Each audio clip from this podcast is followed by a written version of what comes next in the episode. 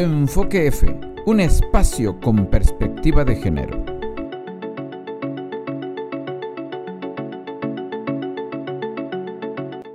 Bienvenidas y bienvenidos a su programa Enfoque F, un espacio con perspectiva de género.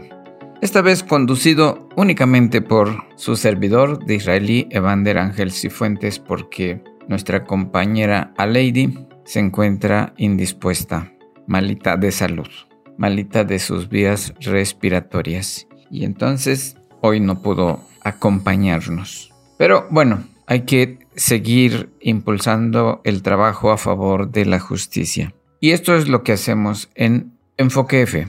El día de hoy vamos a darle continuidad a el tema de violencia familiar. En una edición anterior iniciamos el tema pero por las características de la agresión que sufriera la esposa de un señor, bueno, el tema se prolongó. Y por las circunstancias que también se presentaron. ¿De qué estoy hablando? De los 19 machetazos que recibió Ubicelda N. Esto ocurrido en Las Ventanas, municipio de Siltepec, Chiapas, ocurrido en el año 2019. 17 machetazos que le ocasionaron 17 heridas, 17 cicatrices. Por fortuna sobrevivió a las 17 heridas. La trasladaron hacia, hacia Tapachula. Le brindaron los primeros auxilios en el transcurso del viaje. Y bueno, en resumen, ella sobrevivió a esos 17 golpes con filo de machete, con intenciones de acabar con su vida, porque los golpes fueron directos a su cuerpo, a su cabeza. Ella trató de quitarse los golpes, algunos le dieron por lo mismo en los hombros, el machete se desvió, pero sus brazos quedaron tasajeados. Bueno, con múltiples cortes, perdió un dedo meñique de una de sus manos. El asunto es la impunidad, porque a tres años de esa agresión, de ese evento de violencia familiar, resulta que el crimen, que el ilícito sigue impune. Desafortunadamente se trata de el caso de una víctima de muy escasos recursos económicos. Y entonces es alguien que no puede contratar a un abogado para que éste la represente, la asesore jurídicamente, le dé impulso procesal a su caso y ella se conformó, se contentó con estar viva. Además, tiempo después, años después, sus hijos le dijeron, mamá, por favor ya no sigas con ese asunto de mi papá, no lo queremos ver en la cárcel, es nuestro papá y tendríamos que ir a verlo hasta allá y la convencieron de, tres años después, la convencieron de ya no continuar con el proceso jurídico. En Enfoque F estuvimos impulsando la aplicación de la justicia, no por otras razones, sino porque la impunidad es la madre de todos nuestros males. Si una agresión de ese tipo, que bien pudo encuadrarse en el delito de tentativa de feminicidio, porque se trataba del esposo hacia la esposa, y porque fue un elemento, un agente externo el que impidió que el feminicidio se consumara. Ese elemento externo ajeno a él fue la aparición de uno de sus hijos, el más grande. Y bueno, el que éste le avisara además que ya iban otras personas llegando, que se habían enterado de las agresiones. Y el agresor, el delincuente, bueno, le llamemos presunto delincuente, decidió abandonar su intento de matar a su esposa. Bueno, el fiscal del Ministerio Público allá en Siltepec inició un expediente y posteriormente se dio una segunda declaración. No entiendo por qué el manoseo, por qué dos carpetas para un mismo caso, para un mismo delito, tratándose de las mismas personas involucradas Ignoro si hubo también una negociación de por medio, pero hubieron dos declaraciones. Y al final el delito se estuvo investigando como lesiones agravadas, lesiones calificadas. Aún así, en ambos casos, como lesiones agravadas o como tentativa de feminicidio, el delito se debía perseguir oficiosamente. Al final de las presiones que yo ejercí y que la sociedad, gracias a sus comentarios, a que compartían mis publicaciones, a que dejaban un like, una manita con el dedo pulgar hacia arriba, logré que el fiscal de distrito, Olger Villanueva Obando, me atendiera en sus oficinas y habláramos sobre la impunidad que se está promoviendo en este caso en particular. Él hizo el compromiso de mandarla a llamar, mandaron a llamar a la víctima y ella expresó que es su deseo no continuar más con el proceso. Pues bien, a raíz de eso, tuve una charla con el subdirector de Fiscalías Foráneas, Jaime Sosa, y yo le pregunté si, como dijo Ubicelda, ella dejaba todo en manos de Dios, la Fiscalía también. Y el fiscal respondió que no se podían utilizar esos argumentos, pero que la fiscal del Ministerio Público habría de determinar, con base a los elementos que tiene en su carpeta, iba a tomar una determinación. Que no con esos argumentos, pero que iba a tomar una determinación al respecto. Sin embargo, también, aunque no se usaran esos argumentos de dejar todo en manos de Dios, yo le pregunté si acaso por lo mismo iban a darle carpetazo, iban a determinar un no ejercicio de la acción penal o enviar la carpeta al archivo definitivo prácticamente no dijo ni sí ni no, pero sí coincidimos en que ese delito se debía perseguir oficiosamente, es decir, aún sin el impulso procesal de la víctima. Es de interés social que los delitos no queden impunes.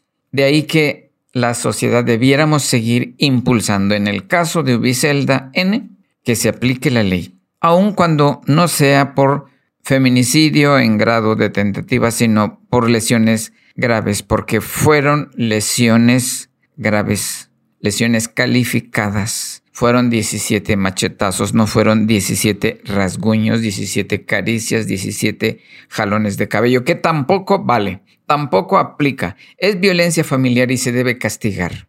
Bueno, esperemos que eso ocurra y eso hay que seguir impulsando. Por favor, si pueden, dejar un comentario al respecto, un comentario a favor de la justicia, un comentario a favor de que la Fiscalía General del Estado de Chiapas, independientemente de que haya o no impulso procesal, aplique la ley en este caso, se esclarezca todo, se castigue al culpable e inclusive se reparen los daños, porque la víctima se quedó sin uno de sus dedos. Eso nos ayudará como sociedad a que se recupere la confianza en las instituciones de procuración e impartición de justicia, porque esta, esta confianza se ha venido perdiendo. ¿Y por qué se ha venido perdiendo? Precisamente porque llegan las denuncias, las querellas, pero también llega la corrupción, llega el dinero y no se castiga, no se sanciona, no se aplica la ley. Y entonces viene la descomposición social. Y entonces muchos ciudadanos acuden al ojo por ojo, diente por diente, vida por vida. A eso se le llama descomposición social. Fue este tema el que nos hizo invertir demasiado tiempo, porque nuestro tiempo aquí está limitado a 40, máximo 45 minutos, por el que no continuamos y no desarrollamos el otro caso de violencia familiar, el del otro esposo. El del otro esposo que llegó después de consumir drogas, cocaína, según las fotografías que nos compartieron, encontró a su esposa con un celular en su mano, le pidió el celular, ella no se lo dio, él se enfureció y la agredió. Rompió una botella de vidrio que estaba ahí cerca y con esa botella rota fue y lastimó a su esposa. Del estómago le cortó los músculos del abdomen, sus vísceras salieron. Ella aún así trató de defenderse, pero mientras más fuerzas hacía, más se le estaban saliendo sus vísceras, por lo que ella salió corriendo, se metió a un baño y gracias a ella, gracias al baño, gracias a que llegó a cerrar la puerta del baño, ya no la terminó de matar. Pero mientras terminó ella con muchas, muchas lesiones en su cuello, porque trató de cercenarle el cuello, en sus brazos, en su rostro. Ella misma nos lo relató. Buenos días. Buenos días. ¿Con quién tengo el gusto? Soy Araceli, la que estaba internada en el hospital. Ah, ok, sí, sí, ya. Este, ¿Cuándo salió usted del hospital? Apenas ayer a las dos y media me dieron de alta. ¿Cuántos días estuvo usted hospitalizada? Fue desde el sábado de la madrugada, como la una y media que ingresé ahí y apenas ayer salí. Eh, ¿Me recuerda usted por qué ingresó al hospital? Sí, porque mi esposo me atacó con una botella de cerveza. Ah, Ajá. ¿Cómo fue el ataque? Este, es que lo que pasa que este, él llegó y quería mi teléfono y yo no se lo quise dar. Y de ahí este me dijo, te voy a matar, maldita, me dijo, pero agarró la agarró un envase que había sentado ahí en el piso y este y lo quiebró y cuando me di cuenta me lo fue a enterrar acá en el abdomen y me sacó mis tripas. Ajá. Escuchamos bien, escucharon bien. Le sacó sus tripas. No es una exageración, es literal. Y ya de ahí este empezó a cortarme lo que es la parte del cuello y toda la casi la mitad de mi cara fue donde me atacó con la botella igual. Cuando personalmente acudí a visitarla ya en el hospital, pude darme cuenta de dónde tenía sus lesiones. Ya estaba fuera de peligro cuando la vi, ya podía ella hablar, aunque sea quedito, pero ya podía hablar. Y nos mostró, no pedimos que destapara sus heridas, pero vimos dónde tenía gasas, todavía tenía sonda y fue su hermana la que nos relató más los hechos, más que ella. Pero sí pudimos atestiguar, digamos que no es algo que nos estén inventando. Se le, se le tomó una foto discretamente a la víctima en ese caso, en esa ocasión, en esa visita al Hospital General María Ignacia Gandulfo, que ahí fue a donde la llevaron eh, después de los primeros auxilios, ahí fue donde la llevaron para atenderla. ¿Y le sangró entonces mucho? Ay, sí, fue demasiada sangre que perdí, demasiada sangre. Ya sentí que de verdad ya no le iba a ir a pasar. ¿Y cómo fue que se salvó usted? Porque me imagino que sangró demasiado también del abdomen si le salieron parte de sus vísceras. Sí, porque este, lo que pasa que como lo vi fue que este, ya estaba yo este, toda cortada y con las tripas afuera traté de defenderme. Le di una patada y fue donde me defendí, pero entre más fuerza hacía yo más este, salía mis tripas, es donde me pude meter en un baño que está chiquito ahí por donde me fueron a levantar. Me metí en ese baño, me encerré y ya no me pudo sacar de ahí, sino si me mataba de una vez. O sea, fue un elemento externo el que impidió que él consumara su intención de acabar con la vida de su esposa. Si ella hubiera continuado frente a él, si no hubiese logrado correr aún sosteniendo sus vísceras con sus manos para que no le cayeran al piso, si no hubiese llegado hasta el baño y encerrarse ahí, ella hubiese perdido la vida muy probablemente. ¿Eso fue en su casa de usted, donde usted vive? Sí, aquí donde estaba yo rentando, aquí por el Piedrón. Ajá. El, el señor que la lastimó es, ¿qué es de usted? El Piedrón es uno de los barrios pobres de Comitán de Domínguez, Chiapas. ¿Su esposo? Es, sí, es mi esposo. Ajá. ¿Cómo se llama él? Él se llama Josué Díaz Méndez. ¿Y tienen hijos? Josué Díaz Méndez. Que se oiga fuerte, que se oiga claro, que se oiga lejos. Sí, tenemos cuatro. ¿Cuatro hijos, hijas? ¿Cuántos hijos, cuántos? Son este, un, un niño de casi 11 años, la otra de 7 años y la otra de 5 y el otro bebé de 7 meses. Entonces ya llevan varios años casados o juntados. Solo nos juntamos, así nomás no me casé con él, pero ya casi este 28 de enero íbamos a hacer dos, este, 11 meses, no, este, 11 años que me junté con él. Ajá, ¿y siempre la golpea? Sí. Esto es muy importante porque estamos hablando de violencia familiar y hay que entender que la violencia familiar escala. Inicia con violencia verbal, violencia psicológica y después pasa a la violencia física. Y la violencia física puede ser inicialmente leve, tímida, pero poco a poco, después de tolerar el primer golpe, el segundo es mucho más fuerte que el primero, el tercero mucho más fuerte que el primero y el segundo, y así sucesivamente va escalando la violencia familiar. Siempre, de hecho ya, una, ya dos veces que le puse le puse una demanda porque igual me golpeó de que me dejó este con los ojos así todo morado y el dedo mordido. Lo fui a demandar, pero me dijeron que lo que quería yo era que yo regresara, que estaba yo este, pidiendo que ellos me ayudaran a que yo regresara con él y me insultaron bien feo, por eso es que ya no fui a poner, ya no, ya no hice caso, ya mejor me...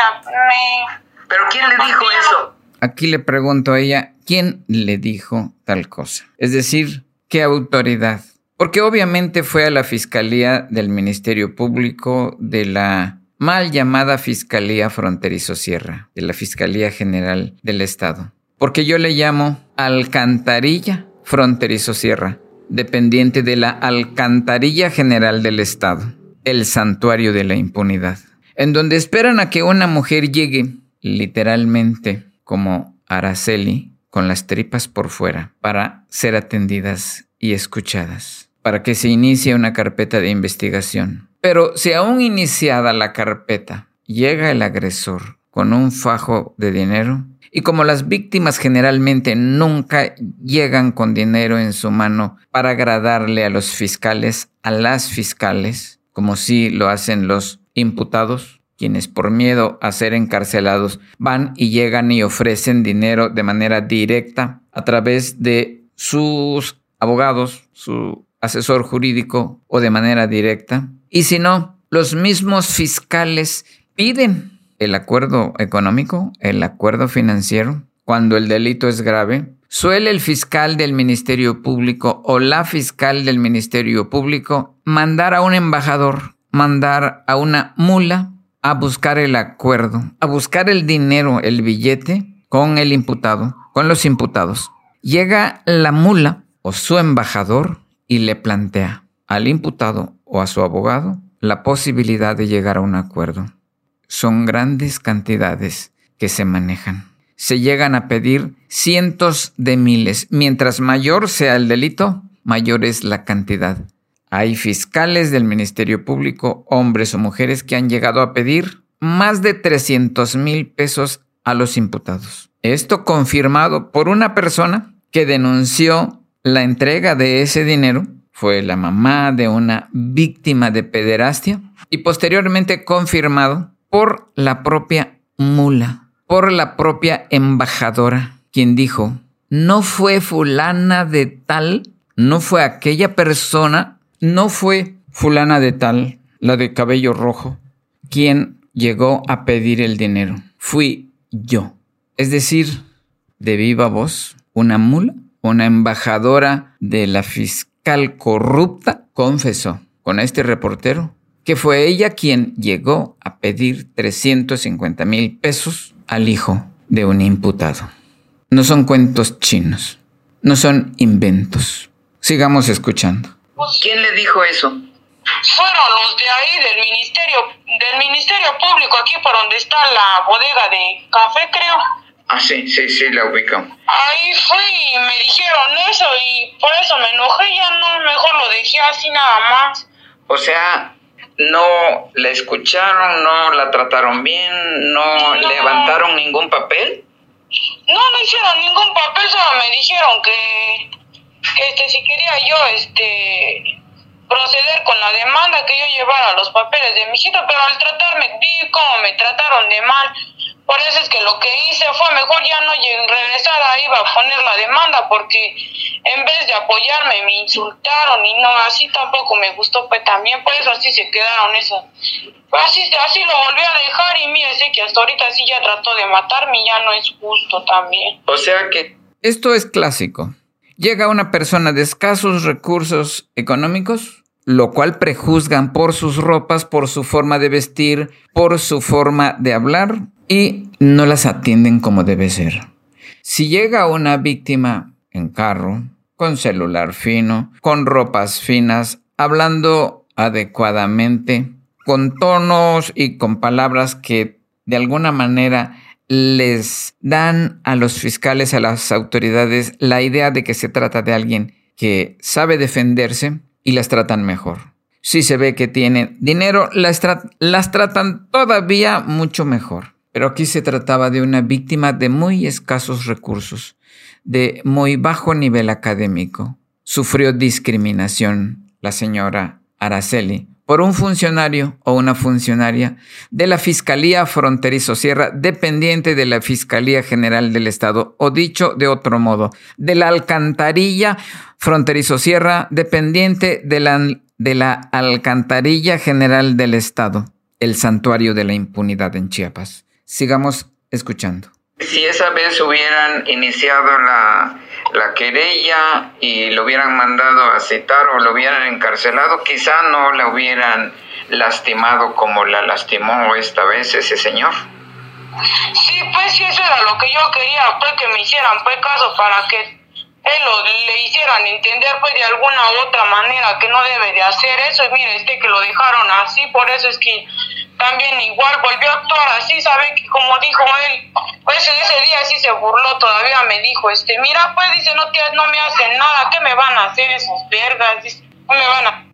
Está muy claro, lo dijo ella, lo relató ella, el hombre se burló, su esposo se burló de su víctima. ¿Qué me van a hacer ellos? ¿Cuánta experiencia tiene el hombre? Que sabe muy bien que en la fiscalía no van a hacerle nada no van a investigar sus crímenes, no van a perseguir sus delitos. Hacer nada, si te mato, maldita perra, me decía todavía. Oiga, dígame un dato. Cuando usted fue la primera vez y que no le hicieron caso y la trataron mal en el Ministerio Público, ¿quién la atendió? ¿Fue un hombre o fue una mujer? Fue un hombre, un chaparrito moreno, creo yo que fue. Ajá. ¿Cuándo fue eso? ¿Cuándo fue eso? ¿En, qué mes o en qué año? Yo creo que ya tiene como unos la edad que tiene mi niña, la, la tercera creo que tiene como unos cinco años, algo así. Ajá. Entonces hace cinco años la golpeó. ¿Cómo fue ese pleito? ¿Por qué se enojó en esa ocasión? Porque igual estaba tomado y yo estaba yo igual rentando, este, estaba yo rentando allá en el, en el mirador ahí, donde hay unas casas que dan rentada ahí donde, donde está la tortillería hacia arriba. Escúchese. Yo estaba rentando, dice la señora Araceli. O sea, es una persona de escasos recursos económicos, para quienes la justicia es una quimera. Sí. Estaba yo rentando y llegó bien bolo y así sin decirme nada empezó a golpearme, a patearme y hasta que me dejó bien golpeada ya porque una mi hermanita llegó y me defendió.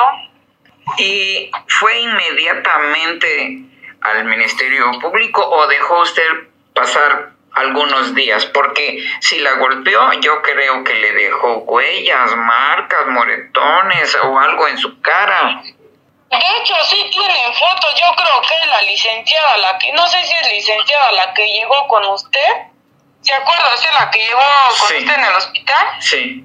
Ella fue la que me atendió cuando me tomaron este fotos de, en el dedo donde él me mordió y cómo quedó mi ojo de feo cuando, cuando él me volvió a pegar. Eso de hace cinco años. Sí. Pero en el Ministerio Público, ¿la vieron así? ¿Le miraron sus heridas? ¿Le miraron sus golpes? ¿Miraron su dedo lastimado? Sí, lo igual ahí lo volvieron a tomar fotos, pero vieras que igual lo volvieron a pasar por a pasar por alto porque igual no me hicieron pues caso, lo idea de que me tomaron fotos y todo y hasta cuenta cuenta que nada más fue como tomarme fotos y hasta ahí lo dejaron ya todo. Una pregunta. ¿Será que si en la primera denuncia penal, en la primera querella, se le hubiese dado impulso procesal hasta sus últimas consecuencias y el hombre hubiese enfrentado una vinculación a proceso, pasar por una audiencia intermedia y llegar a una audiencia de juicio oral donde se le diera su sentencia, en donde se le diera una sentencia, o bien tal vez a través de el mecanismo de un juicio abreviado, el admitir su culpabilidad para una eventual reducción de pena, pero que al final hubiera sido una pena ¿Será que el hombre hubiera continuado agrediendo a su esposa con la misma libertad con la que lo hizo en esta segunda o tercera ocasión? ¿No lo hubiese pensado dos veces? Porque ya iba a tener antecedentes penales. Bueno, el hubiera no existe. Pero ustedes qué creen? ¿Hubiese servido de algo? ¿Qué tal nos dejan un comentario? ¿Hubiese servido como una forma de inhibirlo, de detenerlo, de pensarlo dos veces antes de volver a agredir a su esposa? ¿No la impunidad le dio patente de corso para en esta última ocasión o enésima ocasión agredirla con mayor determinación, sabiendo que en la fiscalía no se persigue a los delincuentes, no se les castiga? Ya no movieron nada. Ajá no le entregaron ningún oficio a usted para que lo llevara a la policía, para que lo llevara a la subdirección de servicios periciales, oficios que le entregaran en su mano para que usted llevara a esas dependencias. ¿No le dieron ningún oficio? Este, la que le dieron fue mi papá para que lo fuera a dejar en, allá por donde está la feria, creo que había, no sé qué hay ahí que lo fueron tuvo que ir a dejar un papel. ¿Y lo fue a dejar él? Lo fue a dejar, pero ya no me acuerdo dónde quedaron esos papeles. Ajá. Es decir, al final no le hicieron justicia, no le hicieron caso de, de aquella de aquella vez que la golpearon. Sí, sí, me doy cuenta que es como ahorita que usted está platicando conmigo y aquí le hablé, le expliqué todo y ya después ya igual ya lo pasa usted por alto, se cuenta como que no, no había este hablado conmigo, así es lo que hicieron ellos conmigo. Ajá. Oiga, pero yo supe que en esta última ocasión, antes de que yo llegara al hospital a verla, llegó una fiscal del Ministerio Público a verla a usted. ¿Le dijeron? Sí, pero como le digo que yo andaba, fue muy mal todavía, este, no podía yo ni hablar bien y como me estaban poniendo mucho medicamento, solo vi que llegaron, pero más no dije nada, pues, porque no podía yo hablar. Ajá, y si la miró, la Ministerio Público, si la miró, ¿usted le tomaría fotos? Sí, me miró y me tomó fotos cuando estaba yo acostada en esa cama, sí me acuerdo que me tomaron fotos porque sí me dormí al momento de que estaban ellos ahí. ¿Y, pero ya no volvió a llegar nunca más? Ya no, ya no, ya no volvieron a llegar. Dijeron que iban a llegar cuando ya, ya había pasado varios días después de que me habían golpeado para ver si ya podía yo hablar y hasta ahí ya no volvieron a llegar. ¿Ya no les importó su vida de usted? Ya no, así lo dejaron otra vez. Sí. Entonces su esposo a usted la ha golpeado dos veces ya. Sí. O, o ya van tres veces o cuatro veces. De hecho, tres veces fue, pero de las tres veces una sí no, no hice nada y la, la segunda vez sí ya puse una...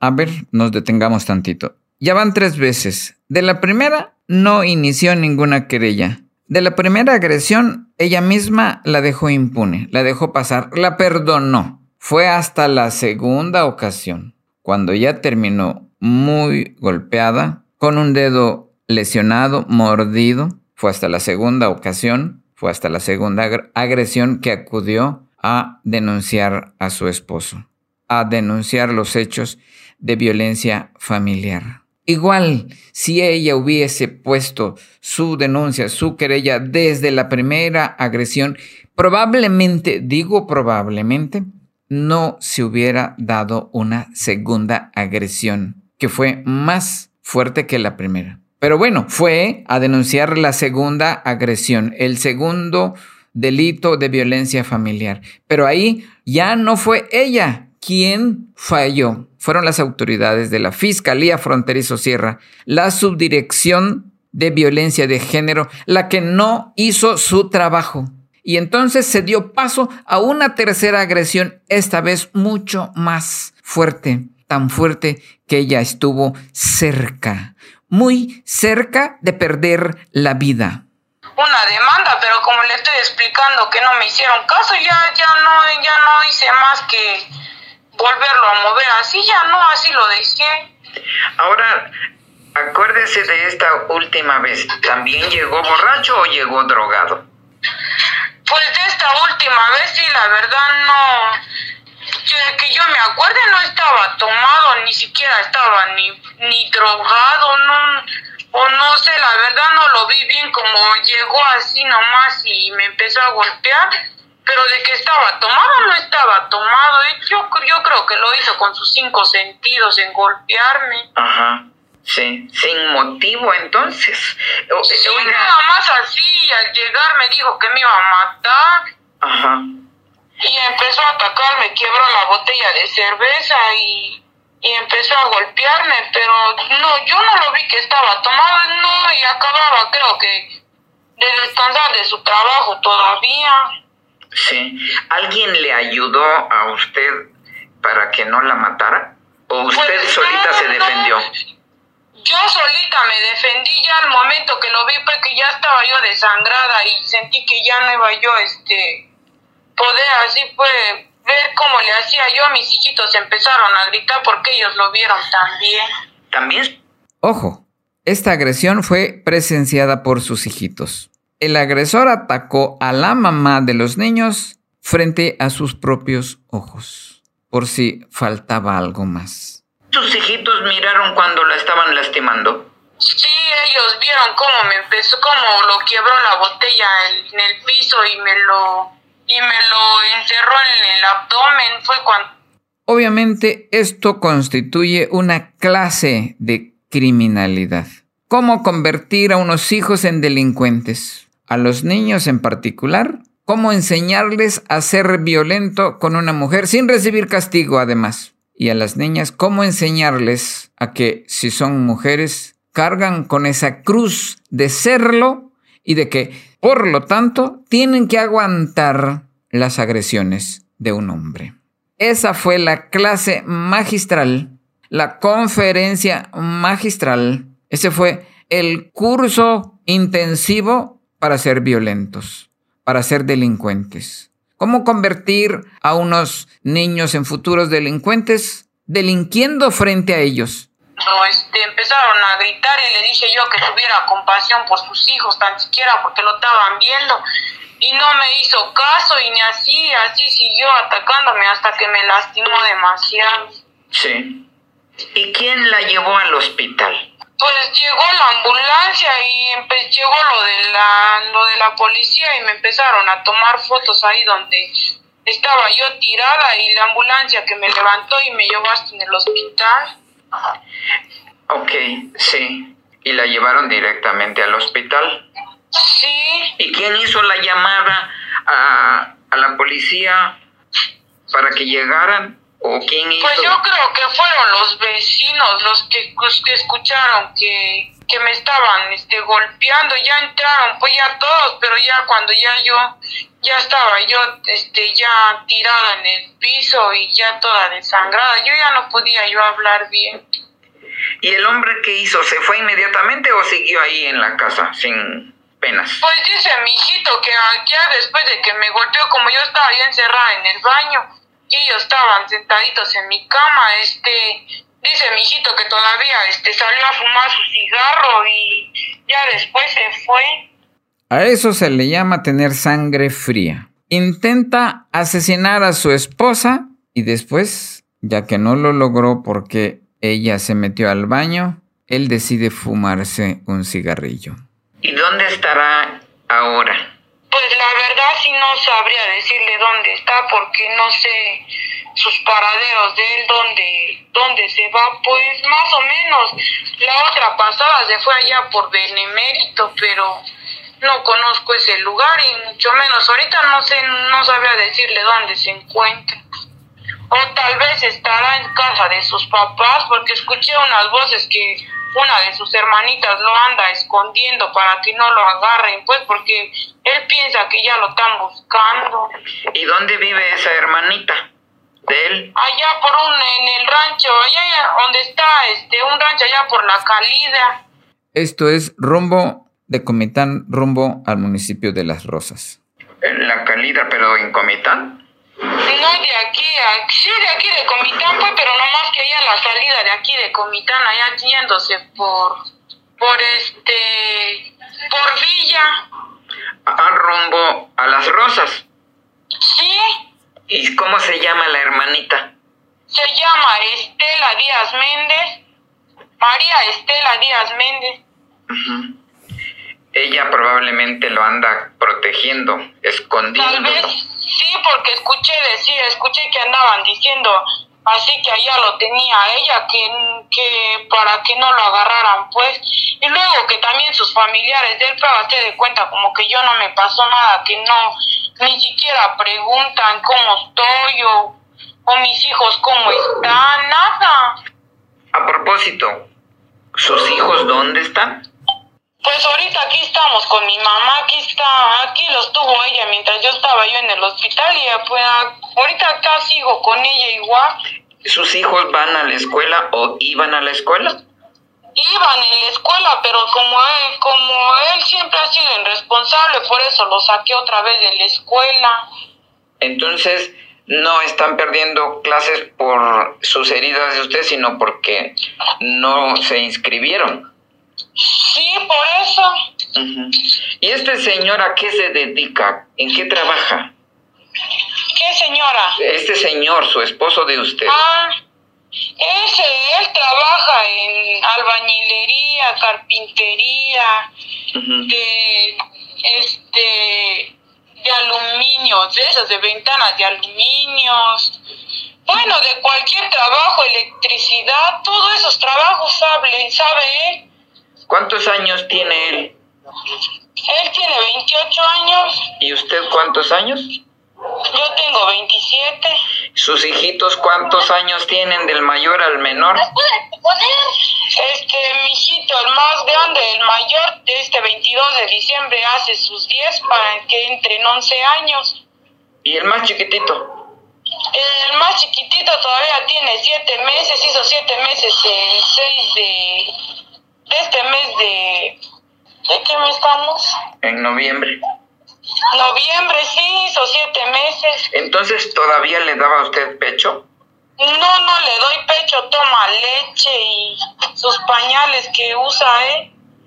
Bueno, entonces regresemos al punto de que solo una vez llegó la fiscal del Ministerio Público, le tomó fotos y ya nunca más volvió a visitarla, ¿verdad? Sí, sí. Sí, y usted sí quiere que haya justicia, que lo metan a la cárcel.